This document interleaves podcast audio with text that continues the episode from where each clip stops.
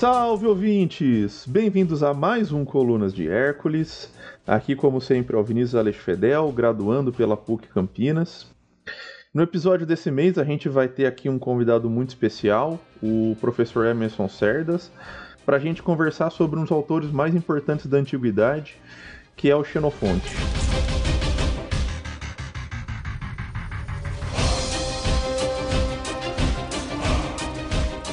É, professor, bem-vindo ao Colunas. É, se quiser fazer algum complemento, fica à vontade em relação à sua formação, o seu trabalho com o, o Xenofonte. Bem, Vinícius, muito obrigado pelo convite. É muito legal poder falar do Xenofonte. Afinal de contas, embora ele seja um autor muito conhecido, por, ele é mais por nome do que por as pessoas lerem as obras dele mesmo. Embora hoje em dia tenha uma recuperação da obra do Xenofonte, que tem sido um, uma coisa especial assim para quem trabalha com, com a prosa ática e com a, com a, obra dele. Mas durante muito tempo ele foi muito um autor de, de manuais, né? Que a gente aprendia o grego lendo, traduzindo trechos dele, mas não se debruçava muito sobre a obra. Eu, eu sou formado na Unesp em Araraquara, né, em grego, fiz mestrado e doutorado ali, e terminei agora um pós-doc na, na USP, sempre trabalhando com o Xenofonte. É, então, obrigado mesmo pelo convite. Xenofonte até o fim. É, foi, até agora. o que a vida reserva eu já não sei. Bom, eu que agradeço você ter aceito o convite de conversar aqui com a gente, ter disponibilizado o seu tempo e, como sempre, todos os convidados me ajudam no, no roteiro, com indicação bibliográfica. Então, bora lá. Eu acho que a primeira coisa que é importante a gente tentar situar é, não só para termos de. para a gente realmente perceber o, aonde que o autor tá, mas como isso vai influenciar as obras dele, é aonde e o período que o Xenofonte vive, né? Certo. Que ele tá ali em. Entre, a, a vida dele a gente estima entre 430 e 350, né? E esse período é um período muito muito tumultuado ali na, na região da, do que a gente hoje entende como a Grécia, né? Sim, é, e para o Xenofonte isso ainda é mais. Uh, isso ainda é muito importante porque reflete muito na obra dele, esse, tanto o momento em que ele nasce quanto as, as experiências dele de vida, né?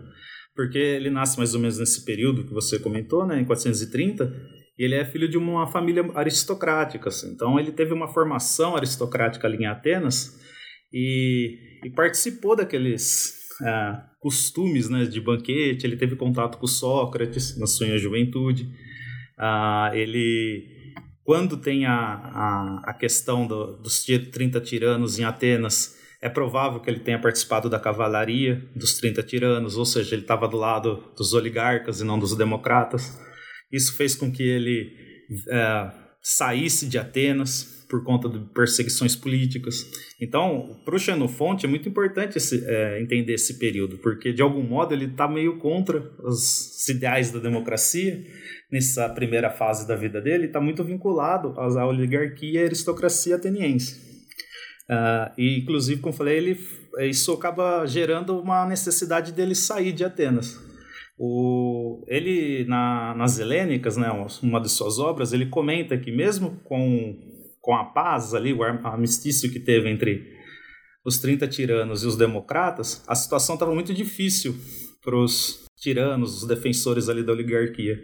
E que o governo de Atenas estava fazendo ali algumas coisas para tirar aquelas pessoas de perto de Atenas com medo de revanchismos.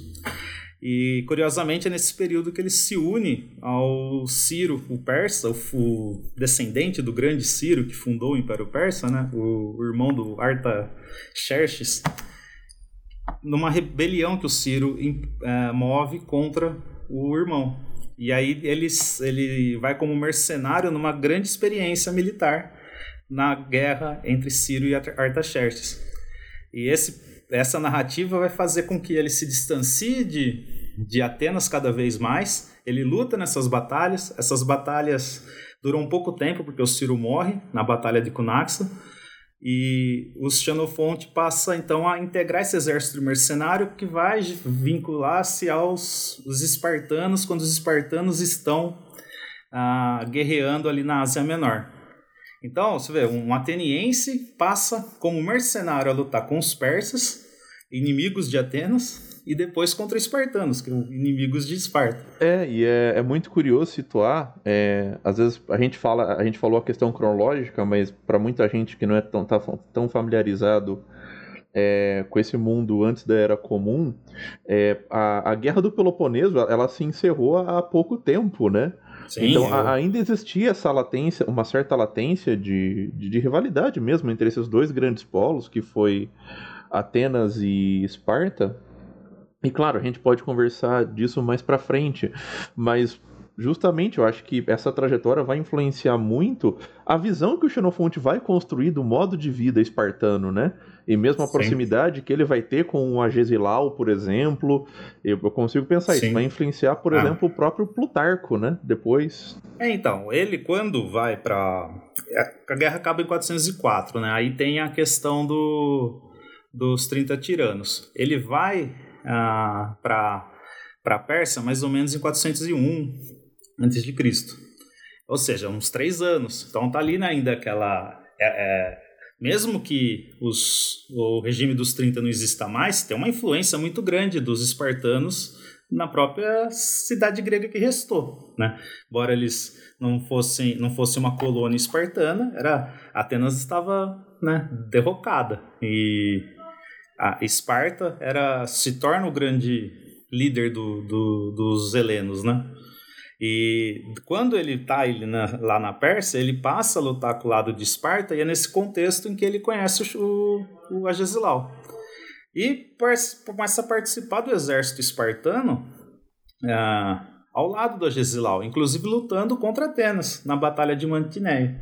Mantineia? Ah, não, eu esqueci o nome da batalha agora, mas ele luta nessa batalha. Tranquilo, não tem problema não. É, tá tudo é, bem. É muita informação histórica é, ele luta nessa batalha contra Atenas e desde então a gente não sabe se ele algum dia voltou para Atenas, porque ele é, passa a ser exilado. Muitos autores acreditam que sabe-se que ele foi exilado de Atenas. Não sabe se foi por conta da participação com o governo dos 30 ou se foi a participação nessas batalhas. Em todo caso, ele é exilado. Mas como recompensa ele ganha um terreno do Agesilau em uma cidade que chama Silunte, né, bem perto de Esparta, e passa a viver ali boa parte de sua vida. E então ali ele vai ter contato com os espartanos e muito da visão ah, tanto idealizada do Xeno, que o Xenofonte tem com Esparta é também dessa proximidade que ele vai ter ali com a, com a cidade, vendo como funciona as, as instituições de Esparta. Sim, e o, o que eu acho curioso é porque a gente está conversando aqui sobre essa biografia do Xenofonte e especialmente esse marco do, do militarismo que ele, que ele atuou, né? E só que ao mesmo tempo, os trabalhos do, do Xenofonte são muito variados, né? Ele não é um cara que vai escrever só sobre batalhas, ele não vai escrever só sobre campanhas militares, é, é algo que vai muito além disso. E, e na minha visão, isso também é uma um reflexo dessa formação que ele tem, né? Seja, no, seja na questão de, de ser um aristocrata de, de Atenas em si, quanto, como você mesmo já comentou, do próprio contato que ele vai ter também com o Sócrates e com, e com a filosofia, né? Sim, é, principalmente essa questão do Sócrates, da. Embora ele, eu acho que ele era muito jovem ainda para ter formulado uma filosofia própria, né? mas o, só o contato com Sócrates foi sempre, é marcante, me parece, né? É, é, marcante, né? E sempre tem um, um pouco a, a, busca pelo que é o ideal, o que é o melhor. Isso vai ficar muito claro na Ciropédia, né? Sim. porque ali você vai ter o, a ideia de tentar encontrar qual é o líder ideal, uma coisa meio parecida com o que o Platão faz na República, só claro por meios diferentes de narração, de mecanismos e até a forma de se chegar nessa idealização. Mas tem uma busca pelo ideal. Isso fica claro em obras, nas obras mais didáticas dele, por exemplo, o econômico, o, a arte do equestre, a, da, sobre a caça, que ali você vê uma porque são obras didáticas, mas sempre pensando que existe uma espécie de finalidade uh, moral que se com, com, com reflexão você é capaz de alcançar. Então, qual é o meio para se alcançar a perfeição? Né? Então, essa influência do, do, do Sócrates fica muito é, marcante nele. E, e, essa questão que você comentou das obras dele serem muito variadas, ele é o primeiro polígrafo grego, né? Que é o cara que trabalhou vários gêneros. Então ele é o primeiro escritor que a gente tem ali, na, pelo menos que a gente conhece, né? Claro. Uh, que uh, tem ele tem obra histórica, ele desenvolve gêneros novos, inclusive. Assim, ele está num no, naquele momento ali da história grega, me parece que a literatura do Xenofonte ele uh, pondo alguns pontos que vão ser desenvolvidos posteriormente, como o romance grego, as narrativas biográficas. Ele está ainda tateando um terreno meio que, que não existia ainda um, um, padrão a se seguir. Então, ele usa várias, uh, ele mistura vários gêneros e isso vai gerando uma obra bastante interessante, que muitas vezes é vista, foi vista como de um lado negativo, até por conta de não se levar em consideração essa mistura como algo positivo, assim, porque é, é uma influência dessa experiência que ele vai tendo escrevendo vários gêneros. O que ele, que ele aprende de um gênero, ele incorpora no outro, sabe? Então, isso é uma coisa bastante interessante. Mas ele é um cara que escreveu de todo, de vários gêneros possíveis que tinham ali, inclusive diálogos socráticos, né? É, não, e eu ia comentar justamente isso. É, é que, que é difícil a gente saber justamente o quanto dessa pluralidade de, de trabalhos não vai, ser, não vai ser influenciado justamente por essa grande trajetória que ele faz, que é passar por, por vários espaços, né? Sim. E, e, como isso vai, vai influenciando. E, e, e como é curioso, porque, é, pelo menos na, nesse mundo de Atenas, pelo menos nesse período, você tem essa, essa retórica que vai sendo, sendo construída de, de se colocar o, o contra o diferente, né? Sim. Ou, ou ver como uma maneira de uma maneira pejorativa aquilo que não seria efetivamente de Atenas. A gente pode discutir se isso é construído, não é, até que ponto isso é retórico, até que ponto isso é isso é, é, é algo concreto, e, e ele vai para o caminho contrário, né? Eu acho que é mais um dos elementos que coloca ele como um divergente desse lugar, né? Sim. É, é essa experiência dele na Pérsia, né, principalmente, ela é, é interessantíssima, né? Porque ele talvez seja o primeiro autor. É que, é, eu não vou falar que é o primeiro autor a ver coisas boas na, na, no Oriente, porque tem vários comentários do Heródoto possíveis. Mas eu acho que ele é o primeiro que pensou numa possibilidade de, de aprimoramento da cultura, também se utilizando de. de a Pérsia não é só um lugar exótico, curioso. Ela tem, ela tem valores. Ela está mais próxima, né? É, ela, ela também tem valores. É, às vezes é que é difícil a gente saber até quanto o que, que tem de ficção também nas obras dele a respeito da Pérsia, mas de algum modo parece que ele olhou aquele, toda aquela trajetória e falou: olha, dá para fazer uma coisa legal. Se eu pegar um pouco daqui, se eu pegar um pouco daqui, eu acho que a gente chega numa num, visão ideal do, do, de possibilidades. Não, e assim, mesmo que a gente parta desse princípio que ele que ele não está pensando na questão de, dessa, dessa, dos persas físicos, mas uma idealização dos persas, tal como ele faz com os espartanos.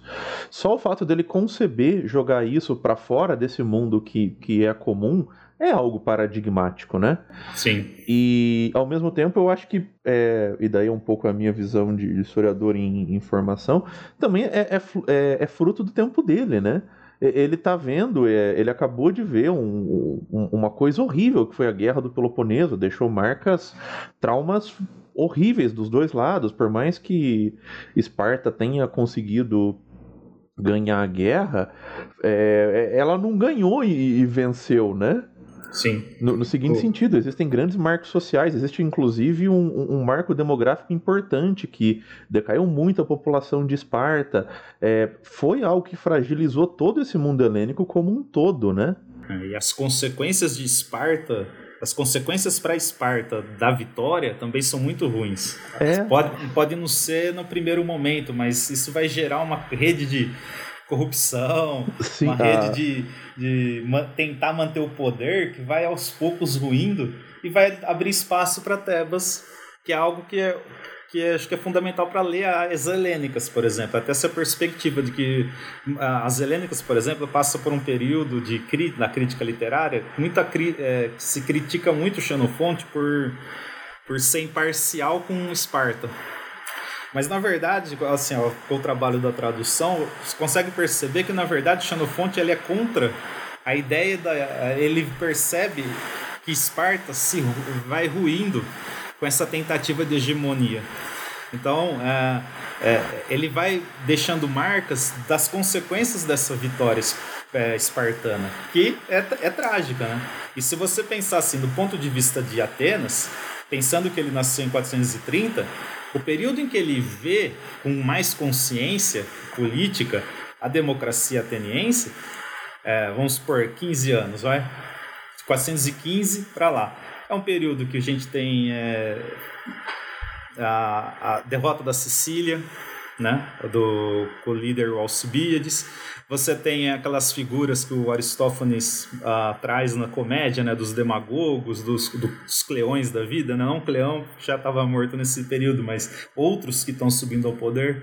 Então, talvez o fato dele também ter um pé atrás com a democracia não é do, só por conta da aristocracia, da visão aristocrática do mundo, mas é também por estar assistindo o que, que, é tão, o que, que Atenas está fazendo. Que, olha quanta corrupção que tem aqui também, né? Olha quanto problema que tem aqui.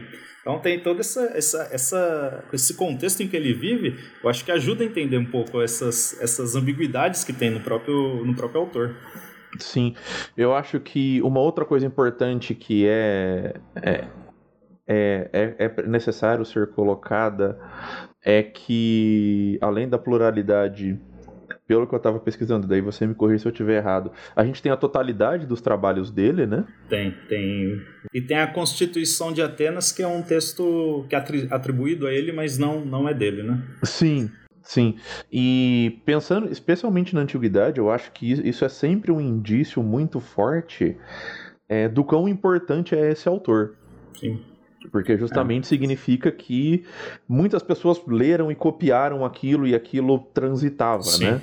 É. é. É, assim que a gente tem os textos da antiguidade. É, é, é pelo, pelo interesse, né? Exatamente. O, o Xenofonte, então, ele, ele passa por um... Ele foi muito lido na, na, na antiguidade, assim. Ele, ele os, os os teóricos ali da, da retórica, Dionísio de Halicarnasso, outros autores, falam assim, ah, o Xenofonte é a abelha ática, né? Eles gostavam muito do jeito que ele escrevia. E, e ele sempre se manteve ali num certo padrão. Ele passa a ser menos lido, né, ou menos valorizado na ciência, é justamente a partir do século XIX, que aí a gente tem o estabelecimento da ciência como a, da, da história como ciência, aquela tentativa de uh, separar um pouco da narrativa, né? E, e, chegar a uma verdade dura, né? Isso, é, você tem critérios uh, objetivos. Aí falaram, ah, Tucídides é legal, Xenofonte é fraco, ele não faz isso, né? Sim. E, e isso aconteceu também com parte do diálogo socrático, né? Que falaram, ah, não, quem faz filosofia é Platão, Xenofonte conta história. Então, é, ele serve para a gente saber um pouco do, do Sócrates, mas não para ler ele por, por si mesmo. Então foi um período ali do partir do século XIX mesmo que ele tem uma decaída. Mas ele foi muito importante por conta dessa é, essa pluralidade, esses interesses, né?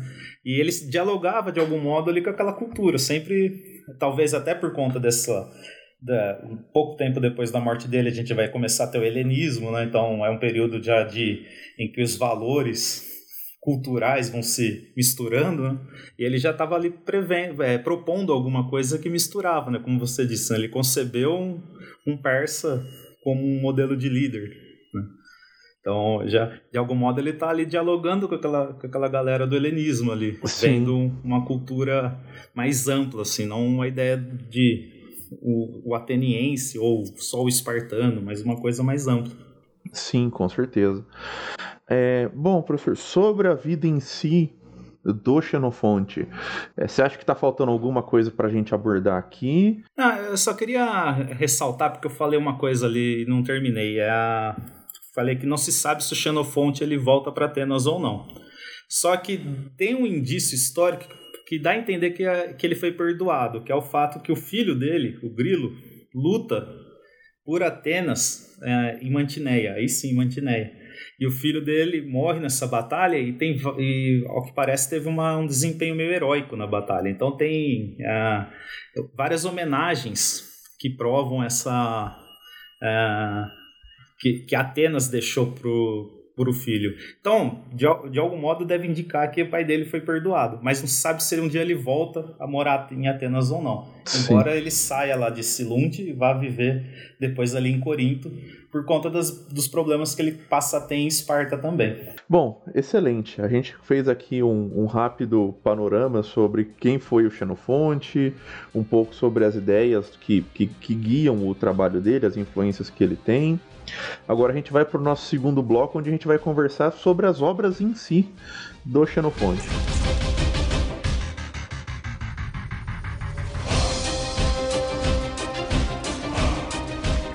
Bom, como a gente estava conversando no primeiro bloco, é, os trabalhos são muitos.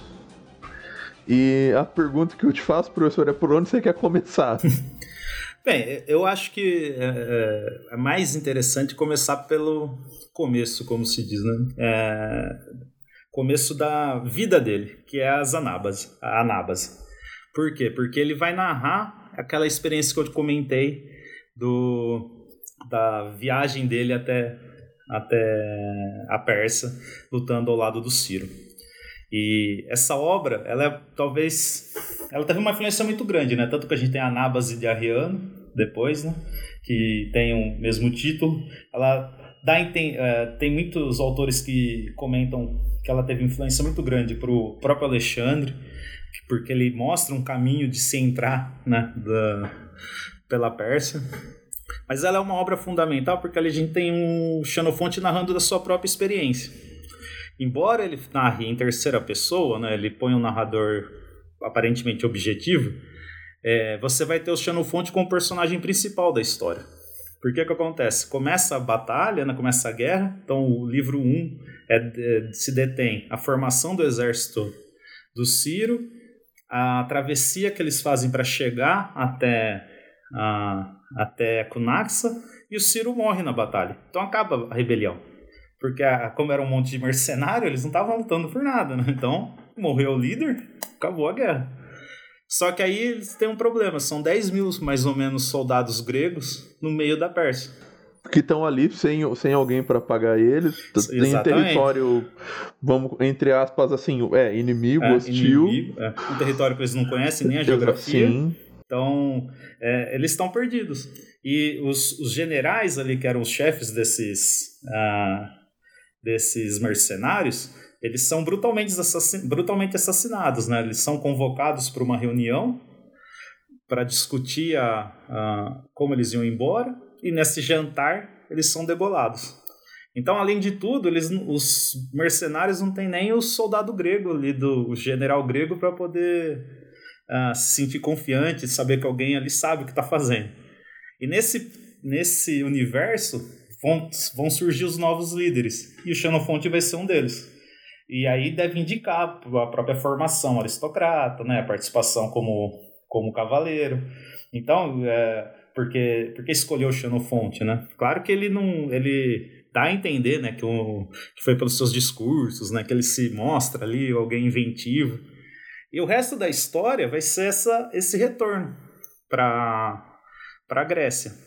Um retorno que de fato nem acontece, né? Como eu falei para você, ele vai acabar entrando ali para o exército espartano. Mas tem é toda essa trajetória de tentar retornar para a Grécia. E, e, é bastante interessante assim como que ele uh, cria a persona do, desse líder porque ele vai ele é sempre muito esperto né o Italo Calvino no Porque Ler os Clássicos, né, ele comenta do, da Abbas, ele fala da Anabas, tem um capítulo específico. E ele fala, ah, o Xenofonte parece aqueles personagens de desenho animado, que ele sempre tem a ideia certa uhum. para se livrar de um, de um, problema. E, e, o proble e os problemas são de ordem daquilo que a gente estava comentando, da, da experiência de ser um militar. Sim. Então ele vê, ah, é, que ele não é, não precisa saber só de tática, ele tem que saber questões geográficas do terreno, ele tem que saber como conseguir alimento para os seus para os seus soldados. Então ele tem uma série de experiências que vai indicando para ele o que exatamente um, um, um líder, um líder né? militar tem que fazer. Então é uma narrativa bastante interessante e ela é, ela é divertida assim, a, por conta dessa questão meio da da, do heroísmo do, do Xenofonte. Tem, tem alguns vínculos com a Odisseia nessa coisa da, da narrativa de retorno. Então, mesmo uhum. que ele narre ali um, um fato razoavelmente histórico, ele é, biográfico, ele não esquece esse lado literário ao tentar fazer da, da experiência dele e daqueles soldados uma espécie de épico na, da, da, é uma aventura épica, se ele não está só preocupado com, desse, com a narrativa objetiva, ele faz alguns recursos justamente para dar uma engrandecida nessa, nessa história. É, mas, é, mas é interessante também que ele comenta por que, que ele foi, né? É, ele comenta do Sócrates, da relação com Sócrates. Então tem vários aspectos interessantes na obra como autobiografia mesmo. É, eu queria aproveitar esse, esse gancho que você deu sobre essa, essa preocupação da, de, de, de ter uma, uma narrativa aprazível de ler que e colocar uma coisa que eu acho importante para especialmente para às vezes a gente pessoas que não estão acostumadas com com ler texto da, da antiguidade é, isso é uma preocupação consciente da, do gênero histórico antigo né e em nenhum momento isso torna essa narrativa menos verdadeira, entre aspas, porque na verdade eles funcionavam com outra chave, né? Sim. A, a, o nosso pensar histórico não é o mesmo pensar histórico Sim. deles. É, porque eu vejo muito, às vezes, conversando com pessoas que não, não, não, não, não são tão familiarizadas com história antiga, e mais especificamente com a historiografia antiga, né? É, às vezes achar que isso é uma desqualificação, né? Justamente da maneira como a gente faz a, a história enquanto metodologia científica. Sim. É, só que são, são outras chaves, e é importante isso, essa, essa, essa questão de você enriquecer o texto. Sim. Mesmo o Tucídides, que é colocado como aquele historiador mais pragmático que pesquisa, ele também tem essa preocupação e ele coloca isso no Sim. texto, né? É, o a história para os antigos era gênero fazia sim, parte do retórica, né? Sim, exatamente, é uma narrativa. É, é, é, um, é assim como a poesia era é. tudo ali, é, fazia parte do, do grande epos, vamos dizer assim, da, da, da, palavra. Então, uh, quem estuda retórica, os autores antigos né, que comentam retórica, eles falam de historiadores como se a gente falasse de um romancista. Sim. Então, aí, olha essa frase que bonita, do Tucídides. É, então, é, e, se é você isso, tá, né? e se você está escrevendo uma coisa que ninguém quer ler, você está errado, você está falhando na sua missão, né? Exatamente.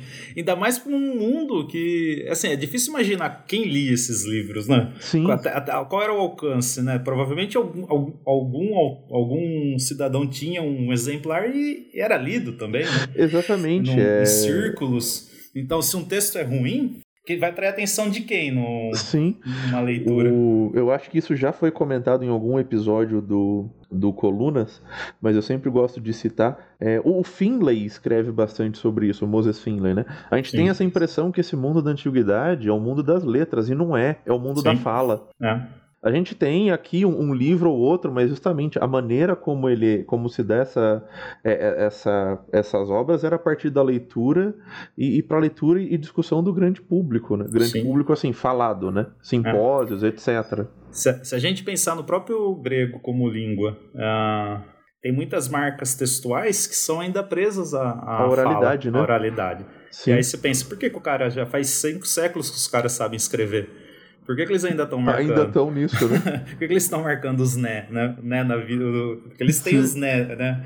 Tem os nés deles, né? Os aí, né? Tem as marquinhas. Mas eu acho que tem muito a ver com isso, né? Ainda é um texto, por mais que tenha ali a, já um desenvolvimento do, somente na prosa, né? Ele ainda é lido, né? Ele ainda é lido. Dificilmente alguém deveria ler o, o Heródoto inteiro em casa. Sim, no, no quartinho, né? Exato. Sozinho. Quem que vai ter? Imagina, sei lá, a quantidade de, de, de coisa que tem que ter para ter um livro daquele inteiro, né? Sim, já, já, sim. Ele já é grande hoje no, no formato papel, ele já ocupa um espaço legal da nossa casa naquele formato. Então, assim, é, é muito difícil pensar. E o, e o Xenofonte tem essa preocupação, sim. É, como eu digo, disse para você, é, ele era conhecido como abelha ática pela doçura da sua prosa. Né? Então, é, muitas vezes ele é reconhecido na antiguidade até mais como escritor do que como pensador, vamos dizer. Se ressalta mais esse lado da beleza do texto. E é fundamental, né, para dentro desse código aí, como você disse, dessa chave do, do historiador, do, do é, também fazer um texto legal. Mas pensa, é interessante essa questão do, do texto do Xenofonte, porque tem, tem, um, tem um da Nabase, né? Tem um, uma discussão que é a respeito da autoria.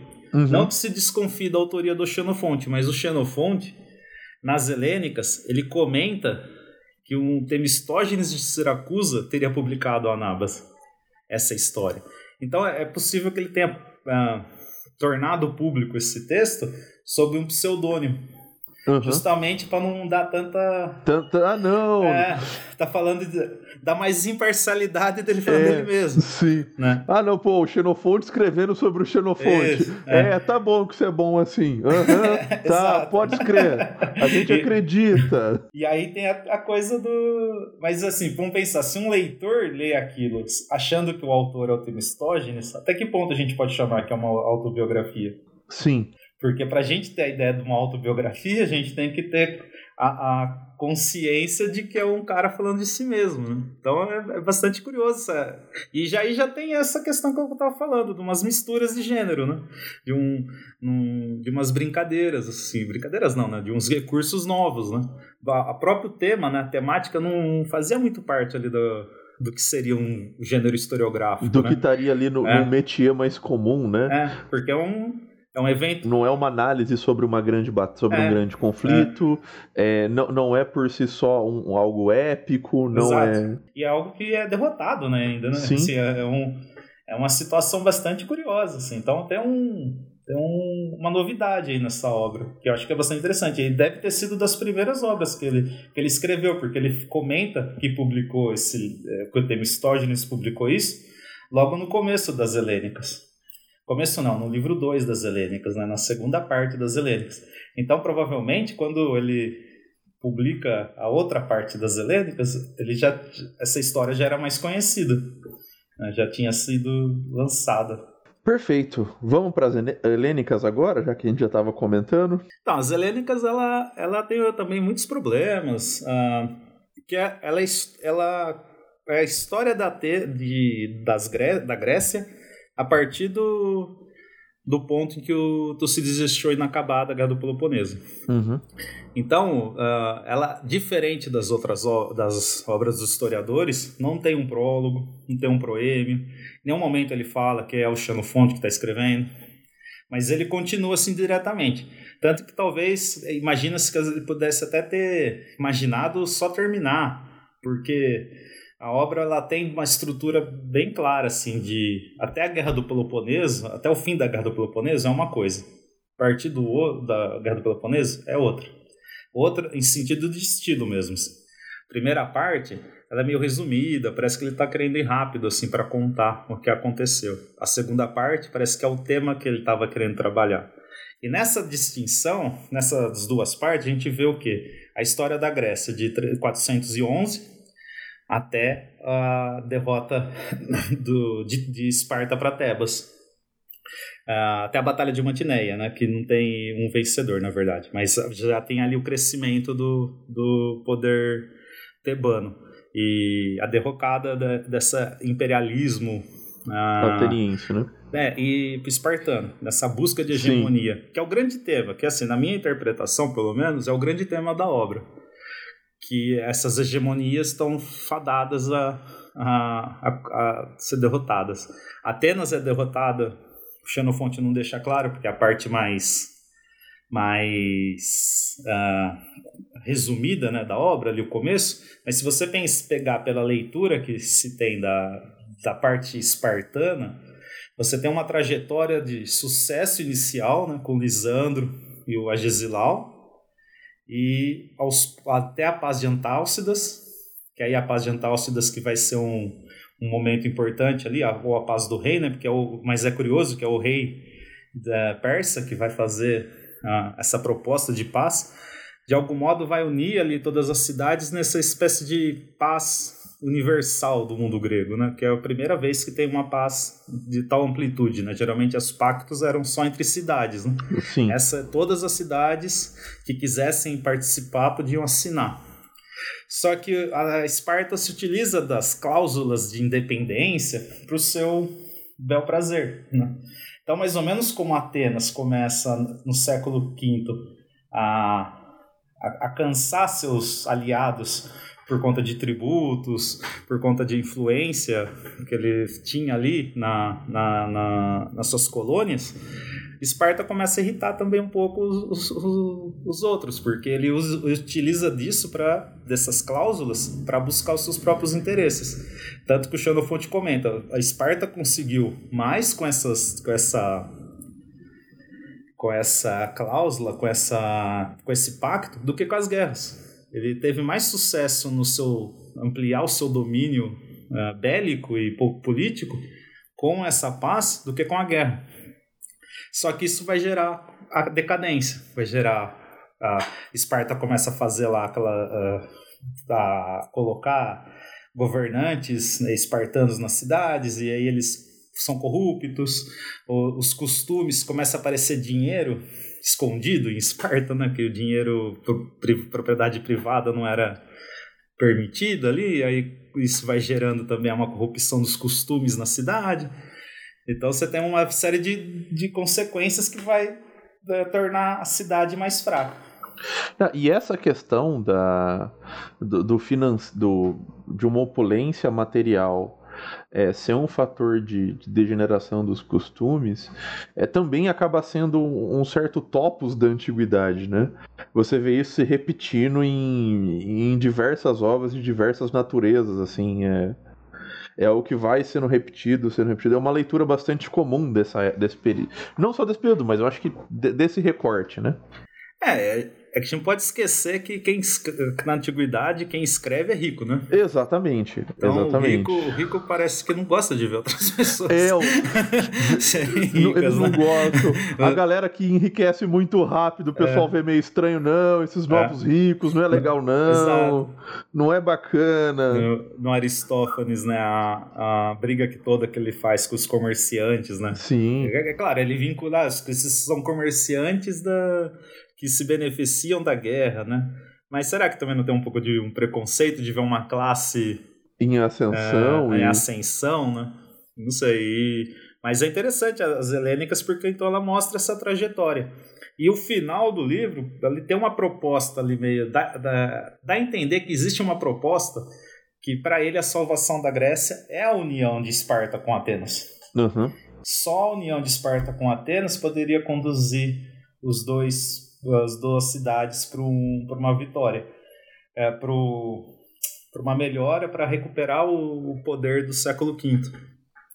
É, aí a gente está tendo já a, os tebanos, já começa a aparecer a figura da Macedônia como, como um, uma praça importante economicamente por conta da, da sua da, das árvores, né? Eles têm um, uma capacidade muito grande de produção de, de matéria-prima para navio, né, tal.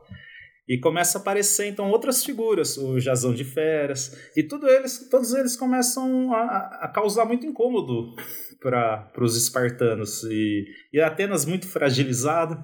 Então ele chega a propor na voz de um personagem essa união, mas ela nunca é aceita. É, assim, eles se unem, mas eles nunca fazem a coisa do jeito que eu acho que o Xenofonte prevê. Né? Ide idealizaria. Idealizou, né? é. E de algum modo né, a história mostrou que de fato foram os tebanos que vão vencer, que vão dominar, e depois vai ser os macedônios, né? Sim. Então tem um.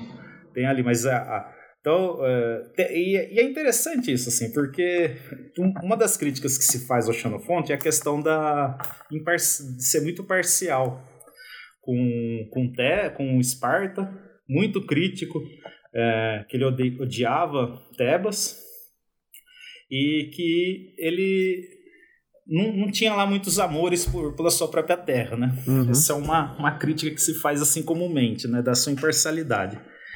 Mas você vê, aí ele está propondo uma união das, das duas, né? Ele, a, a relação de, com Tebas, de fato, é, parece que ele não gosta muito de Tebas. Só que ele perde muitas oportunidades, ele perdeu muitas oportunidades de falar mal de Tebas. Tinha um monte de evento que ele não colocou na obra, porque a obra tem ali seus problemas para um historiador, ela, ela, ela tem lacunas de fatos históricos importantes. Mas ele, se ele quisesse mesmo odiasse Tebas a ponto ele, de fazer ele uma... colocaria. É, ele colocaria. Ou daria muito mais atenção a certas coisas que Tebas fez. Tebas fez. Eu acho que ele tem uns problemas na, como historiador, tem ali da tem, algum, tem alguns fatos que a gente conhece melhor por outras fontes.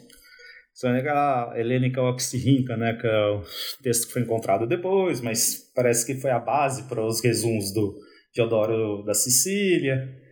E, então você consegue conhecer alguns fatos desse período que não estão no Xenofonte. Mas eu, eu, eu sempre eu acho que o Xenofonte tinha menos o interesse de narrar tudo do que mostrar essa questão da hegemonia. Eu acho que esse é o ponto principal da obra. Mostrar a decadência da cidade pelo, pela busca incessante de, de hegemonia, de poder, sem considerar uma, laços de, políticos, né? De um, as cidades se odeiam e a gente e eles não se unem para um. E também tem a coisa da, das fontes, né? A gente não sabe muito como é que era feito esse recolhimento de fonte, como é que então provável que ele também às vezes é que tem fato, tem um fato, eu vou lembrar agora qual é, mas era é muito importante. É a fundação de uma cidade na Arcádia, Megalópolis. E ele não fala assim, é um, uhum. vai ser um ponto importante ali, porque essa cidade, se não me engano, ela é fundada com auxílio de Tebas. Uh, eles libertam ali, tem aquela ancestral guerra né, de Atenas com Messênia, e eles conseguem uh, um influxo ali na, na Arcádia e funda-se uma, uma espécie de colônia é, tebana ali perto, né? E o Xenofonte não comenta, né? Então, assim, é um fato muito importante que ele, a, que ele abre. Então, essa é, um, essa é um fato que ele sabia. Por que, que ele não pôs? Aí já não dá para. É. Não posso confirmar nada. Mas é, mas é curioso. Esse silenciamento é, é curioso. É, é curioso. Tem, tem vários desse tipo. Mas é que eu penso assim: se ele odiasse tanto a Tebas, ele poderia ter aproveitado outras oportunidades para mostrar outros defeitos da cidade. Não, o que eu ia comentar é que para mim faz muito sentido a, a sua leitura. Eu não li as Helênicas na sua totalidade para estudar para esse para esse podcast. E mesmo antes eu conhecia outras obras do, do Xenofonte, mas eu acho que para mim fica muito claro que ele realmente não tem essa pretensão de criar se é o que a gente pode chamar de uma história universal, né? Ele tem ali um fio muito claro do que ele quer contar, né? É. É, é, é Esparta o principal, mas Sim. acaba sendo a coisa da hegemonia. E, e, é interessante, como eu disse, quando você olha a, a história de Esparta narrada pelo Xenofonte, você percebe como ele via a democracia ateniense.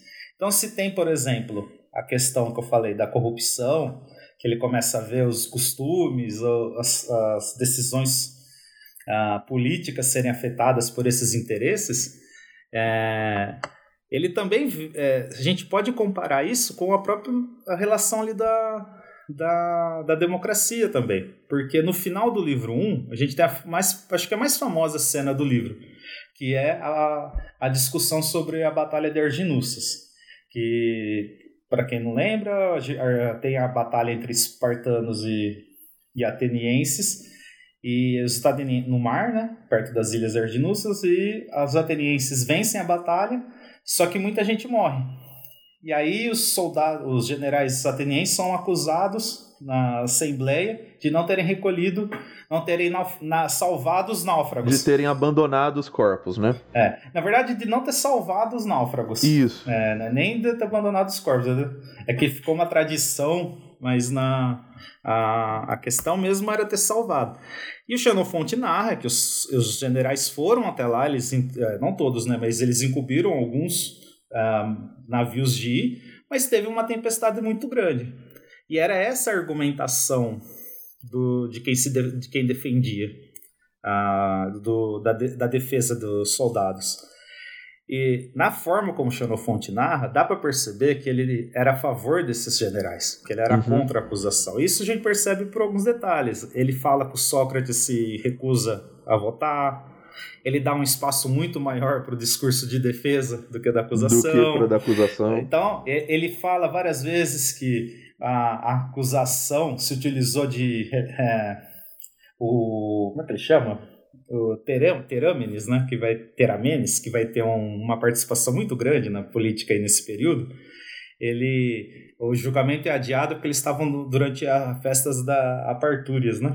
E o Terâmenes paga uma galera para se vestir de luto para causar uma comoção, uma comoção na, né? festa. E aí então isso influenciando nos votos. E de fato, os atenienses votam que os, os, os generais têm que ser mortos. E o Xenofonte termina esse livro comentando, mas eles vão se, se não demoraria muito para eles se arrependerem dessa decisão.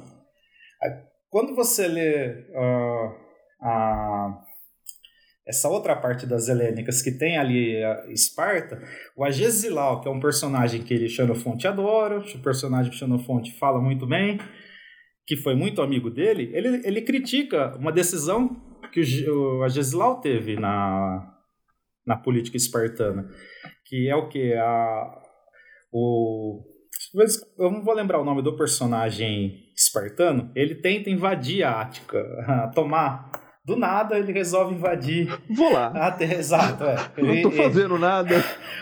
É, não se sabe exatamente quem que deu a ideia para ele, se foi uma coisa dos tebanos que queriam causar um estremecimento entre Atenas e Esparta, ou se foi os próprios espartanos. Em todo caso, não foi os Éforos que deu essa ordem. E ele tenta invadir.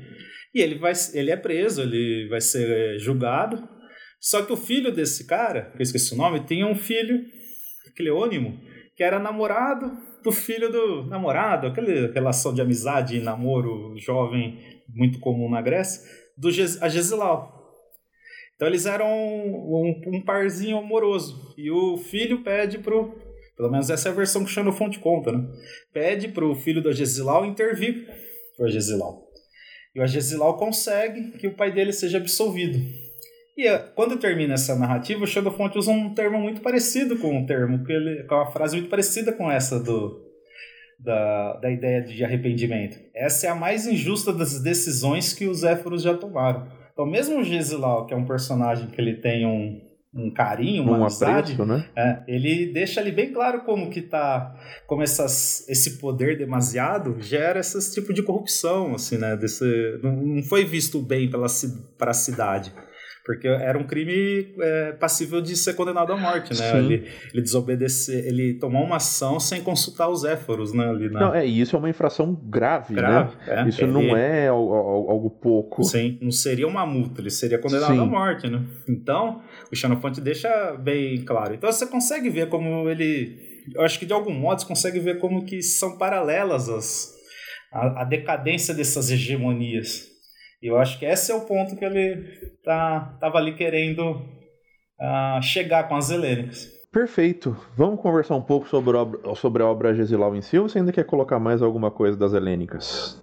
Não, eu acho que é só isso mesmo. É, um ponto só que eu acho que é interessante nas helênicas, que também me chama um pouco a atenção, é, é que ele começa a fazer algo na obra, do ponto de vista literário, que vai depois ficar mais forte ali com aquela historiografia trágica, né, que chama, né, uhum. mas que são cenas da vida popular, da vida cotidiana, né, não popular, vida cotidiana. Então você começa a perceber, mas eu, é, alguns não, não tem como só no Tucídides só guerras e batalhas e discursos e debates políticos. Tem várias cenas que até lembram um pouco mais o Heródoto ali do da conversa do rei com o súdito.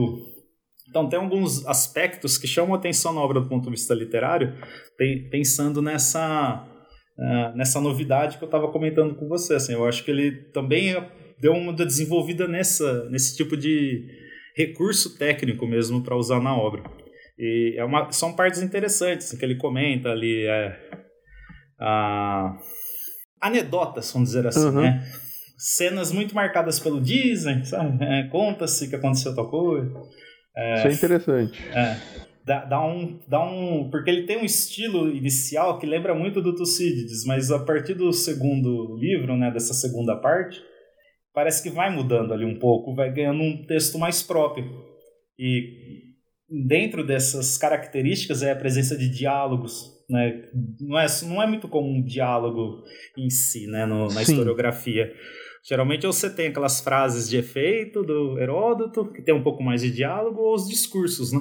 Então ele traz ali esses diálogos para conversa, conversas menos mais triviais, filosóficas, né? é. exato. É. Mais triviais. Que é algo que, que, é o estilo que vai predominar na, na seropedia depois, assim, da, Sim. A presença desse cotidiano na, na história. Né? Perfeito. É, bom, a gente já conversou sobre o, essa relação que ele vai ter com o, com o Agesilau, né? É, em diversos momentos nesse episódio, seja na parte biográfica dele, seja aqui conversando um pouco sobre as helênicas e tal. É, sobre, então, é sobre o que se trata em si essa obra Agesilau, né? É, é, é interessante a, a, o Agesilau porque ele é um gênero encomiástico. Ele faz um elogio do Agesilau. E aí, é, é, talvez seja um, pouco, um dos únicos momentos da história antiga que a gente tem duas visões diferentes sobre o mesmo autor. Porque, de um lado, você tem o Agesilau super elogiado nas helênicas, nas, na, no Agesilau. No Agesilau, na obra encomiástica. E tem o Agesilau que comete erros, né? Que faz, como contei a história da relação com o filho, ah, o Agesilau que se machuca, né? você tem vários elementos que são menos uh, encomiásticos. Então você consegue ter essa comparação. Uh, e, eu, e aí eu acho que é um ponto interessante, porque quando você vê uh, essas duas obras, e é, elas foram escritas. Porque as helênicas ele produz durante muito tempo na sua vida, né? Eh, vai acompanhando uh, um período largo da, da história grega.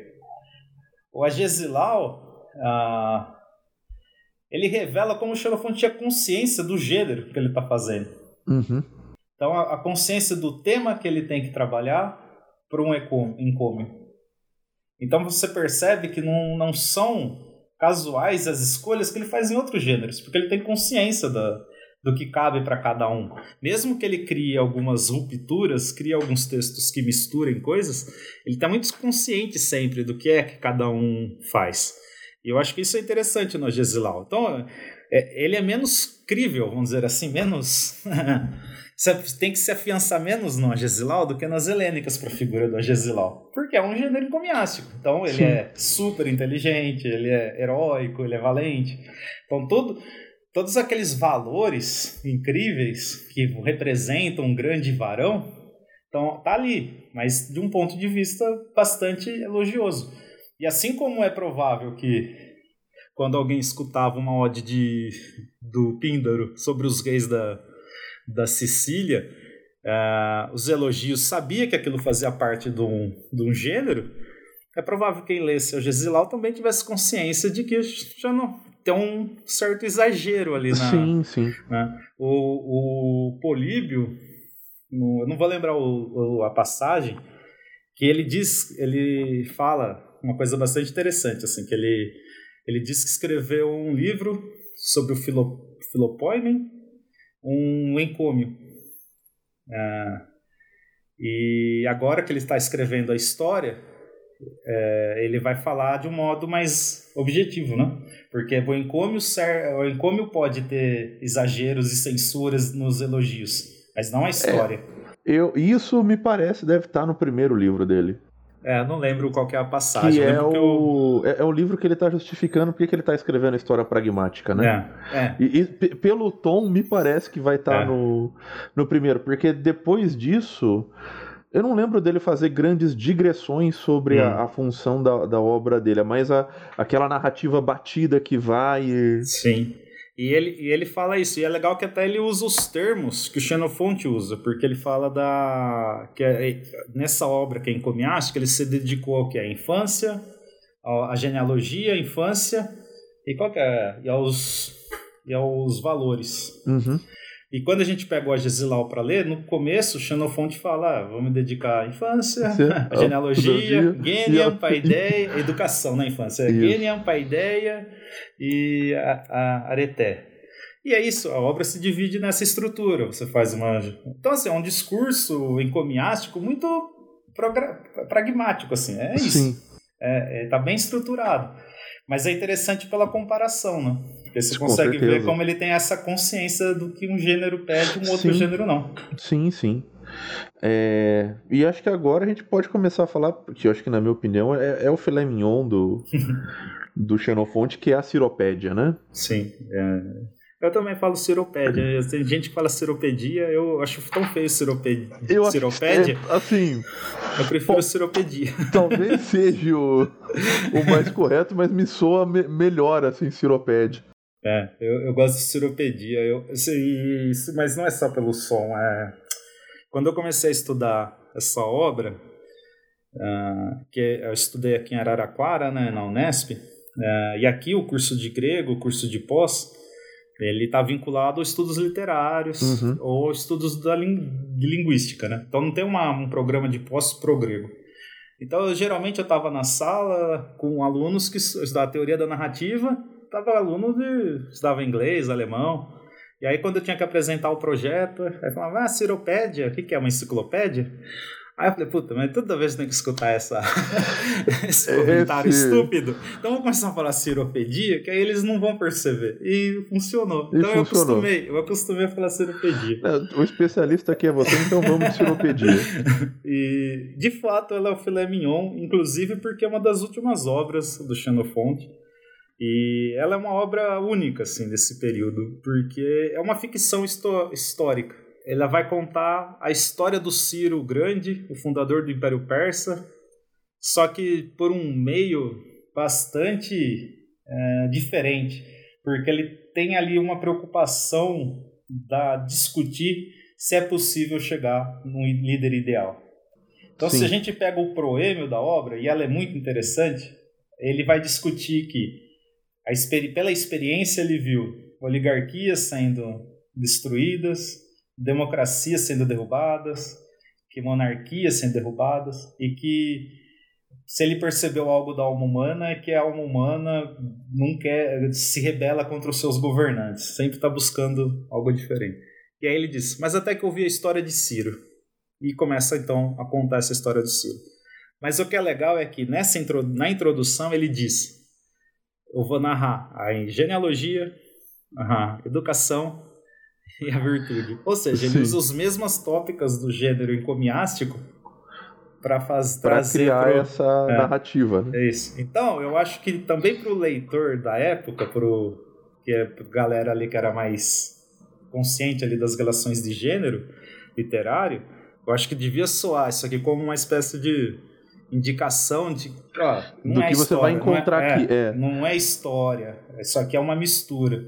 Eu acho que isso que é a riqueza da obra. Ele mistura com uma temática mais próxima da história, um com uma temática da história não, com um estilo próximo do, da história, essa ficção, esse exagero, porque isso é uma coisa interessante que ele está combinando, comentando ali do Agesilau, nos gêneros encomiásticos, é, você tem uma narração mais próxima do.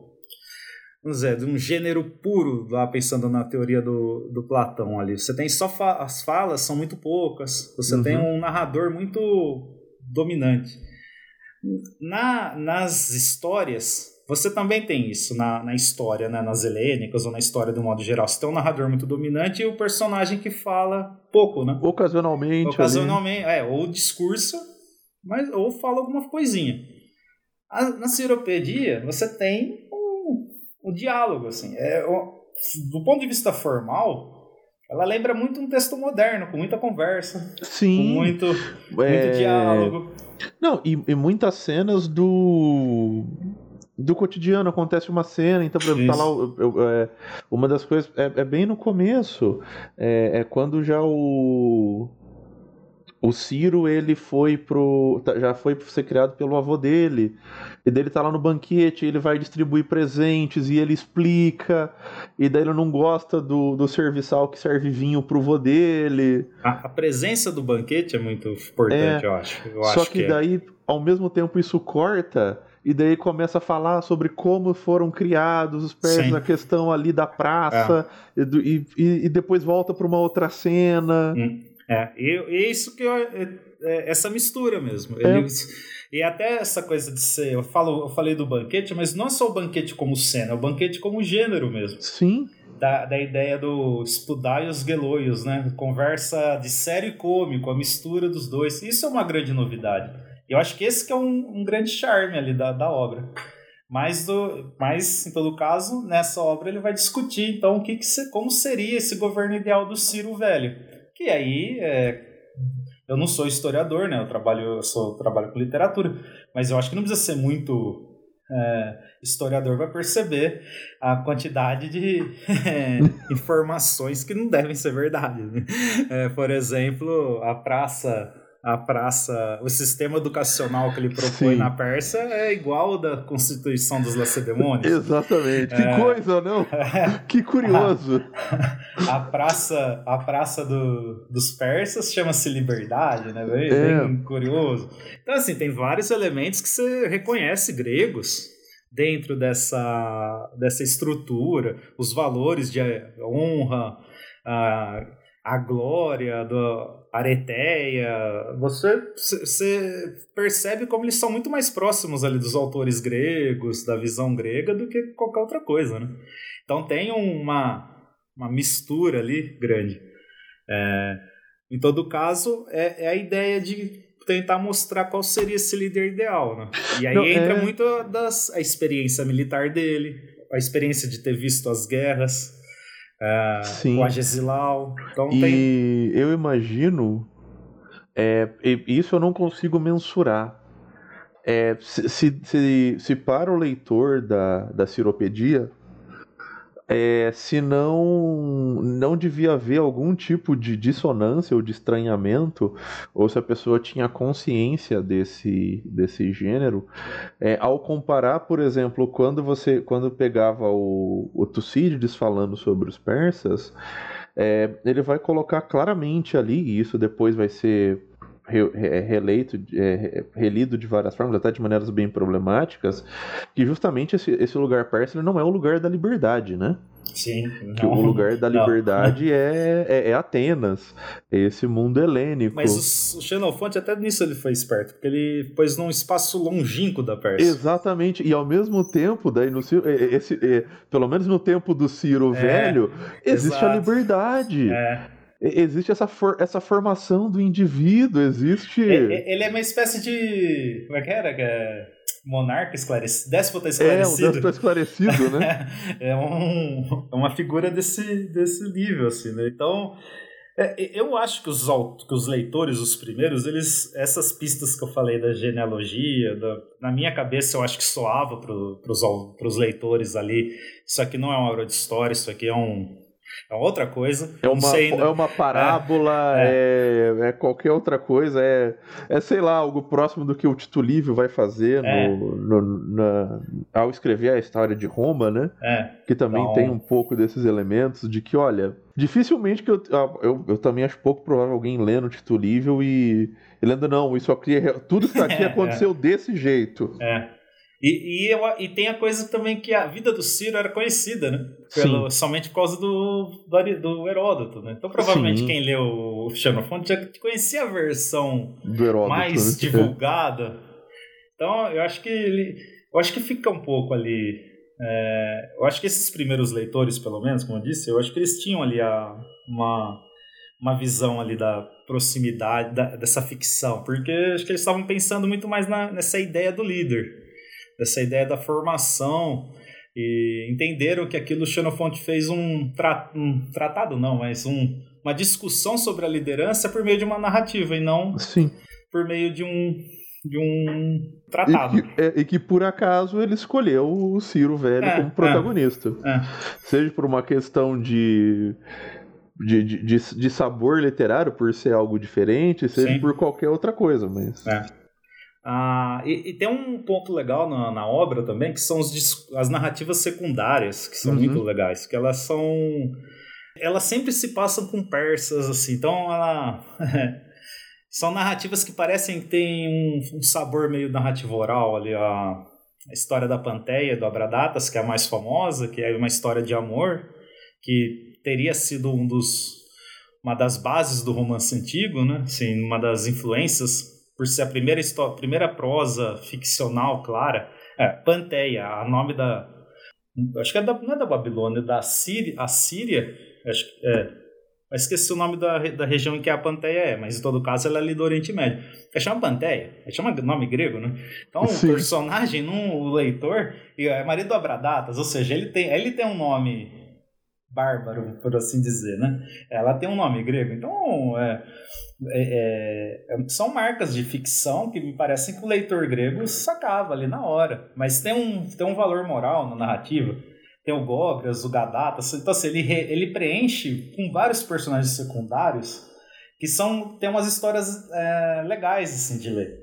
E isso é importante porque o Ciro, como líder, um dos pontos principais é, para o Xenofonte é você ser comedido e ter autocontrole das suas paixões. Sim. E ele, como líder ideal, então ele não pode se meter em, em confusão, dizer assim. Ele não pode se apaixonar pela Panteia, ele não pode ter uma ação vingativa, porque ele é idealizado. Então sobra para os personagens secundários dá um ter essa, prazer, essa parte é, humana, né? Exato. Demonstrar essa humanidade. É, eles que se ferram pelas paixões. Isso, isso dá um charme para a narrativa também. É, e, e, em vários exemplos, e eu acho curioso, é, lendo a, a, a, a Ciropedia, o, o quão o Xenofonte coloca que o próprio personagem do Ciro é consciente disso, né? Sim, é, Não é que ele não tem essas paixões, essas é, vontades. Ele, ele foge da. Exatamente, mas ele tem consciência de que aquilo é mal é. pelo exemplo que ele tem que Sim. dar e dele é. se contém, ele consegue segurar. É. Eu, pelo menos, eu posso estar enganado, mas eu não lembro de, de, lendo a, a Seropedia algum momento que ele extravasou isso. Não. eu não consigo ele, lembrar. Ele tá sempre muito. Ele tá sempre vigilante assim da Sim. das suas paixões. Quando a história da Panteia tem essa essa primeira parte é que a Panteia ela é quando os, os os, os persas invadem, eu esqueci, é Bactriana, eu não lembro a região, mas em todo caso a, a Panteia, que é a mulher mais linda da Ásia, né, eles consideram, eles levam para o Ciro como cativa, já que o Ciro é o, é o líder, né, então fica, cabe a ele. E quando o soldado dele vem e conta para ele, é, a, fala da beleza, ele fala, ah, é, você vai se, sei lá, você não fala dessas palavras, mas quer dizer, você vai se divertir muito com ela. Ele fala, não, eu não quero nem vê-la. Aí eu falo, mas por que?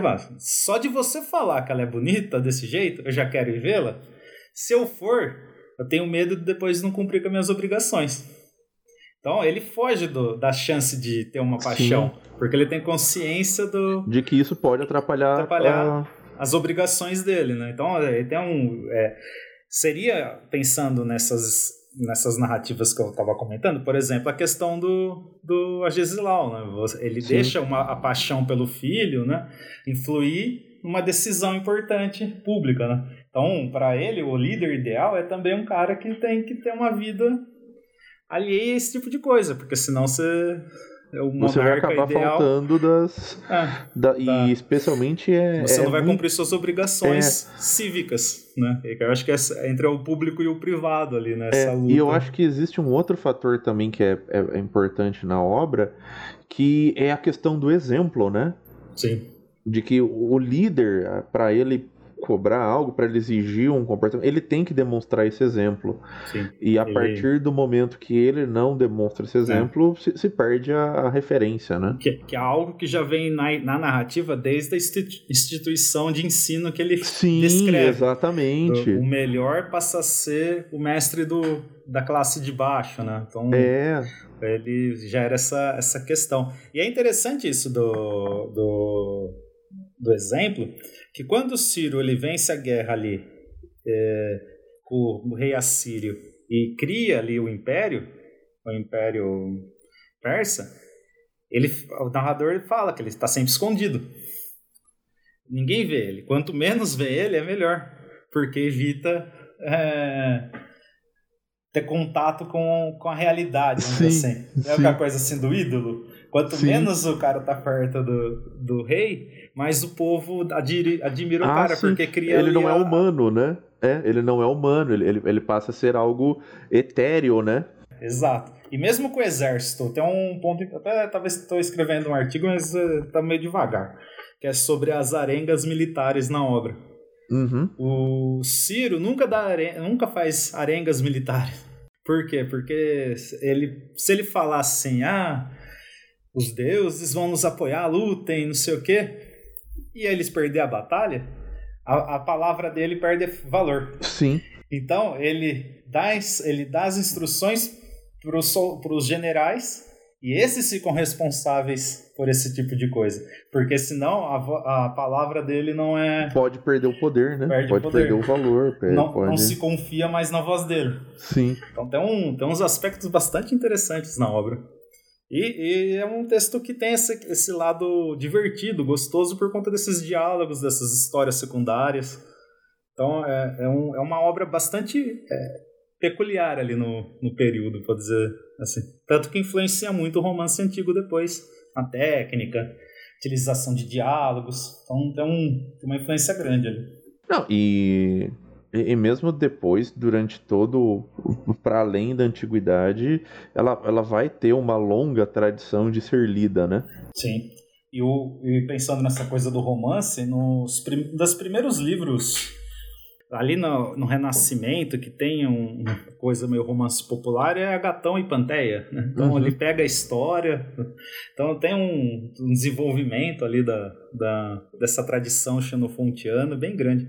O Maquiavel, né? tem um, alguns aspectos maquiavélicos ali na figura do Ciro, da, utilidade, da finalidade, né? você usar os seus, seus companheiros por um fim político, né? que faz ali é, parecer dar um dar um diálogo ali com essa teoria política do monarca, essa coisa do monarca esclarecido, né? Tem, tem vários vários pontos. E, e a seropedia, então, assim, ela tem, um, ela tem uma quantidade de elementos muito grande assim, de interesse que Uh, porque é, um, é, uma obra muito vasta, né? Ela é grande mesmo, né? Não só ela do é. ponto de vista de, de, de quantidade, tamanho, né? de tamanho é. também ela é vasta, então ela tem... E ela abarca a vida inteira do Ciro, né? Sim. Ah, e, e tem um ponto também, que aí a gente entra na mesma discussão da hegemonia. Esse período ficcional do Xenofonte, ela só... Essa idealização, ela só funciona por conta do Ciro.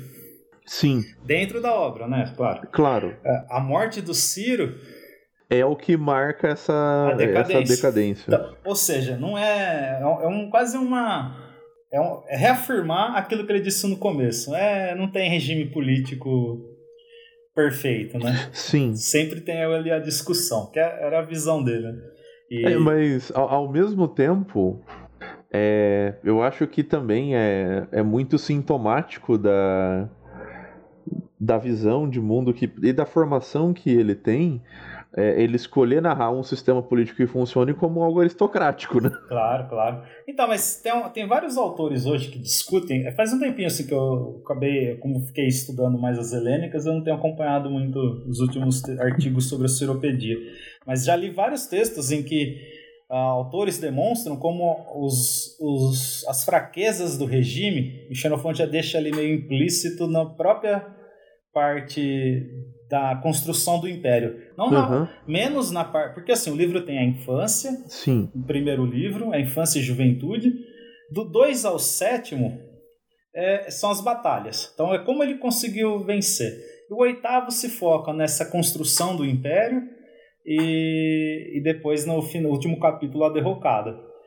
É, esse pedaço ali do livro 8 então, alguns autores já estão ali trabalhando com ideias de como alguns elementos do, da, da fragilidade desse vai acontecer depois já estão marcados ali. Isso indicaria então que mesmo essa idealização aristocrática dele já, é tá, já tem falhas. Isso é já é interessante, isso é. é. legal. Que é, é, um, é uma luz interessante da, de se ler, né? Assim, a, Com certeza. Esse final, né? Com certeza. Mas é e... claro que, é, como você falou, é verdade. Assim, é, não é à toa que é, é, é, um modelo espartano ali, né? Essa, esse universo que ele cria, né? Não, não é o democrático, né? É o oligárquico, o monárquico. Né? Não tem. Sim. E, e também é, é bom ressaltar também é, é algo um, é um também é um tops falar sobre essa questão da, da mudança de poder, né? Do, de, de, como esse mundo esse mundo grego ele vai ver é, de que nem, nenhuma forma de governo vai ficar para sempre é. é estável né é. e acho que esse período em que Platão Xenofonte essa galera nasce e cresce é muito marcado pela quedas por quedas. Né? Eles não têm um período de um regime estável. Eu acho que a gente sofre um pouco isso aqui no Brasil, quem é da, da, minha, da minha geração. Nasci em 85. O primeiro presidente que eu ouvi falar que existia foi. teve impeachment. Uhum. né, que foi o que eu tinha. Mas o primeiro mesmo, o. É, é eleito sem eleição, né? Então isso é meio confuso a história do Brasil. É, não. Aí passa um tempo, um período razoável de democracia, você tem um golpe e entra um personagem na política que é tudo menos democrata. Sim, com certeza. Parece que tem um. E eu acho que minha geração é muito falha nisso, assim, da formação política. De... Sim. Não, e eu sou um pouco mais novo, eu nasci em 91. Hum. É, mas eu achei eu, eu acho muito curioso como ali a, você começa, pelo menos em geral, você começa a ter uma consciência política com 14, 15 anos, Sim. talvez um pouco mais para frente, né? Sim. E, e como, por exemplo, algo que é extremamente importante e hoje tem sido muito rediscutido, e é extremamente importante rediscutir e entender isso, é, é a própria questão da, da transição entre a, o período da ditadura e a democracia, é, na minha primeira infância, ou no começo, ou na escola, foi passado como não, foi algo tranquilo, foi um acordo. Sim. E hoje, revisitando isso da história, você assim, não é que foi um acordo, foi uma imposição. Foi uma imposição, né?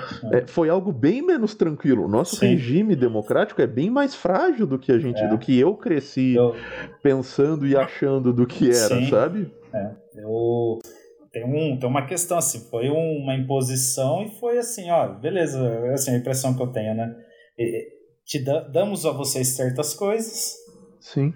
E a gente continua aqui tendo nosso espaço, vocês não vão fazer um, é, uma caça aos crimes do passado, né? tem tudo um, um, um, E esses caras continuam aí, tá? Então Sim. você tem uma continuidade. Mas assim, a gente tem uma descrença, né? Em geral, né? A população do. do muito, tem uma descrença em relação à, à política, mesmo.